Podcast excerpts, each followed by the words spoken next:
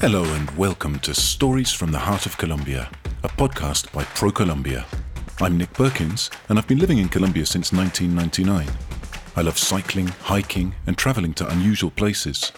For a long time, I'd been dreaming of visiting every department in Colombia on one round trip, but I hadn't been able to do it until this year, when I was finally able to plan the trip of my dreams. A trip that would take me to each of Colombia's 32 departments, plus its capital, Bogota, to spend a day or two exploring their magical geographies, witnessing their immense biodiversity, and soaking up their majestic vistas, all while enveloping myself in the warmth of their peoples. In each episode of the podcast, I explore emblematic places in one department. On my journey, I learn about the customs and cultures of the people I meet, and I record a travel diary of their experiences, stories, and legends. The diary becomes an intimate and very personal record of the flavours, colours, and sounds I discover in this land of infinite horizons. Colombia has something for everyone.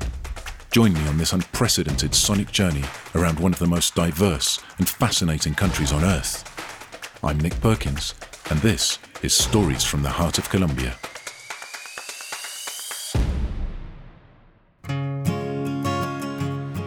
Today I find myself in San Pelayo in the department of Cordoba. Cordoba, it's the westernmost department of what is considered to be the Colombian coast. And San Pelayo is famous for a very special type of music called El Porro.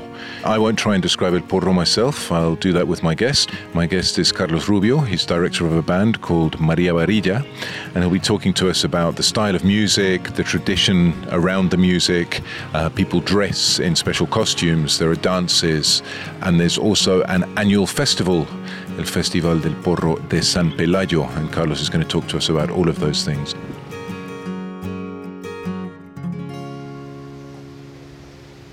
Carlos, muy bienvenido al podcast. Muchas gracias por la invitación, por esta oportunidad para compartir con ustedes, con todos los oyentes sobre San Pelayo, municipio de San Pelayo, todo lo que representa su patrimonio so cultural, Carlos has been musical, listening to Porro his Porro entire life. He was born in San el Pelayo. He grew up in San. Pelayo. Eh, and he says literally since he can remember, Rubio he can remember hearing the sound of bands, bands that wandered the streets of San Pelayo until San the early hours of the morning playing their instruments. And I'm going to ask him to talk a little bit more about that in a moment. I didn't realize that they were itinerant bands. And he said from the age of 12, he joined a band, a band called Maria Varilla. And Maria Varilla is the band that he's nowadays uh, the director of. And he said his whole life, since he was tiny, before he joined the band, he used to hear the musicians and he thought, one day I am going to do this myself. One day I'm going to be one of those people walking around playing in the band. And he said the festival was always an inspiration to him as well. The festival, since he can remember, uh, there's been a festival. And he said he gets just as excited today as he always has, as since he was a little boy, uh, whenever it's festival time. And Maria Maria was formed in 1988 and has been playing continuously ever since. 33 años de trayectoria musical y yo hago parte de la banda desde 1990. Carlos, una curiosidad mía, porque lo que me dice entonces es que oía las bandas mientras cruzaban las calles. ¿Las bandas de porro son eh, bandas eh, itinerantes? O sea, ellos se movilizan mientras tocan. ¿Esto es, es normal? No, o sea, estoy recordando o describiendo cómo transcurre uno de los principales momentos So I asked Carlos about this, uh, what he meant by hearing the bands walking down the street, crossing the street. Um, he said they're not actually itinerant bands. What happens is during the uh, the festival, the Porro Festival here in San Pelayo, the bands arrive on the Friday of the festival. Uh, he said there's usually around 40 bands. They come from all over the country. And they all get together on Friday. They meet each other. There's a there's a music session, and then on Saturday, three o'clock in the morning, they all meet up back exactly where we're sitting. Actually, they all meet up in the main square of the town, and they walk to the main stage, the festival's main stage, which is fairly close to where we are. So it's just towards the edge of town, and they walk playing. And that's what he used to hear when he was a boy the people, musicians walking down the street playing their wind instruments as they walked to the main stage. And then they all congregate at the main stage, and he said it's a real sight. It's absolutely incredible. He said there'll be up to 600 musicians all getting together, playing their instruments together. It's an absolute a, a sound wave that he said fills the village. And anybody who wasn't already awake or who wasn't already excited, as soon as they hear the sound, wakes them up. They jump out of bed, adrenaline pumping, and everybody rushes out to go and watch the musicians go by or to go and rush to the main stage to get ready to watch them play. persona que venga a San Pelayo se enamora inmediatamente y queda regresando año tras año al Festival Nacional del Porro. Hasta 600 músicos. ¿Qué tan grande es una banda de porro? En la actualidad, eh, una banda de vientos tradicional del departamento. So I asked Carlos, you know, 600 musicians. This is that. That's a lot of people. How many people uh, is in a typical porro band?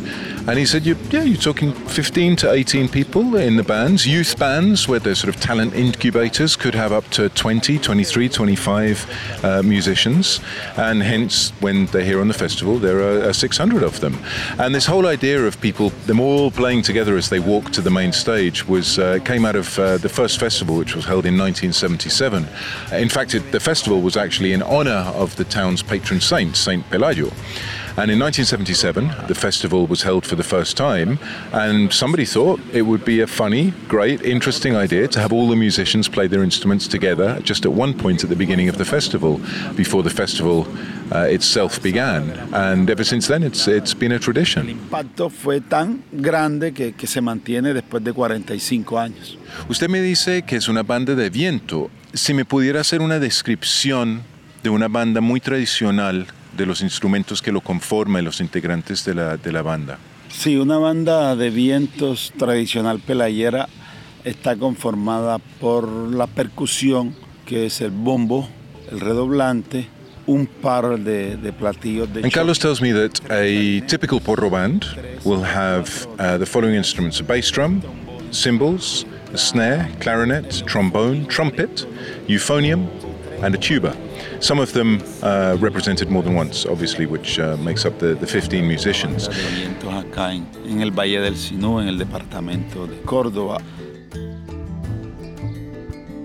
Pasamos al festival. Eh, ¿En qué época del año es el festival?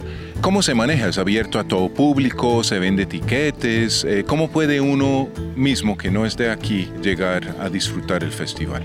Como les comentaba hace un momento, el festival nace para conmemorar el cumpleaños de San Pelayo, So I asked Carlos about the festival and um, to tell us a little bit about what it involves. He said it's in the last weekend of June each year.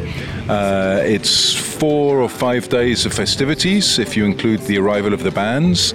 Uh, what you'll find is, I mean, you'll find music all over town. There are obviously formal processions and other formal spaces in which you can listen to the music. But he said basically it's just, it's all over town. The entire town is full of musicians. They're playing on every street corner, uh, in every park, on every bench. There'll be a musician playing, either practicing or playing with their band. And then you've got the main stage with the bands playing. He said it's everywhere. semana último del mes de junio de cada año.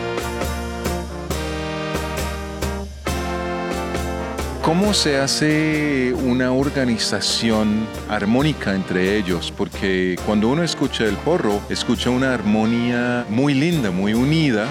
Bueno, los músicos mayores, los que dieron origen, sí, que crearon este patrimonio de porros paliteados tradicionales, dejaron establecidos esos roles de intervención, sí, de, I asked him, with so many musicians and so many different instruments, um, I mean, it's an orchestra basically, but I asked him just to explain the structure and how, how the music is structured to form a cohesive whole.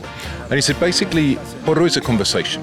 So the first thing that happens is the trumpets. The trumpets ask a question, and then everybody answers in unison. Everybody starts answering the trumpets. So the whole band starts conversing, and then at some point during the conversation, the clarinets start to take a little bit more protagonism and they begin to lead the conversation. He said they start interjecting their own thoughts and questions. Underneath it all, you've got the euphonium that kind of sounds like a bit of a, a cheeky instrument within the whole. The euphonium is there constantly interjecting, adding thoughts and ideas into the process. Underpinning it all, obviously, you've got the percussion. And then you reach the moment of climax where it all comes together and they reach a conclusion of the conversation. And that is uh, my very basic description of Carlos's very poetic take on what el porro is. Eh, más o menos es el, el éxtasis que se siente cuando se está interpretando el, porro paliteado. El Festival Nacional del Porro siempre ha sido de libre ingreso. So I asked Carlos to finish up by giving us some practical advice for somebody who's inspired to come to the festival.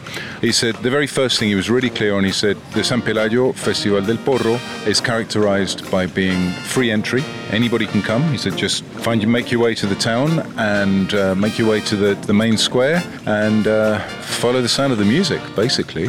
Um, so, in terms of where you can stay, um, there's a small but growing tourist infrastructure in and around San Pelayo, a lot of it based around uh, eco hotels which are being built on cattle farms. There's a, there's a huge uh, amount of cattle ranching in this local area.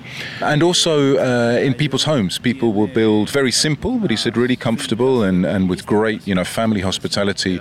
People will build very simple lodgings in their back gardens, effectively, uh, sort of banana leaf roofed temporary dwellings for people who come to the festival. He said it's you know it's not five star, but you'll be very comfortable and you'll be very well received by the family. Uh, so there's plenty of places to stay and. Um, and you can enjoy the festival uh, without having to pay uh, an entry fee. Durante esos cuatro o cinco días del festival para recibir a, a los visitantes. agradecerles eh, por permitir compartir a través de, de, de, estos audios con ustedes un poco de, de, la cultura de San Pelayo, del Valle del Sinú, del departamento de Córdoba. Eh. From what he says, know, a lot of the festival, most of the festival happens outside in the streets, in the town square. in the street, in people's back gardens. And uh, Colombia being Colombia, they will not let you walk by without pulling you in and, and asking you to dance or to, to share a drink or at the very least just to sit and listen. So um, come along to San Pelayo. Know I'm going to come back next year. Córdoba is part of the Greater Caribbean Colombian tourism region. It is the land of mote de queso, ñame, butifarra, carimañola, arepa de huevo, and thousands of flavorful handmade sweets. This is a place where people live in community, since there they learn to leave their doors open, and whoever shows up will always be welcomed. To learn more about places like San Andrés de Sotavento, Momil, Purísima, San Antero, Lorica, cattle ranches, and the Sinu River, visit Colombia.travel. The Stories from the Heart of Colombia podcast was produced by ProColombia.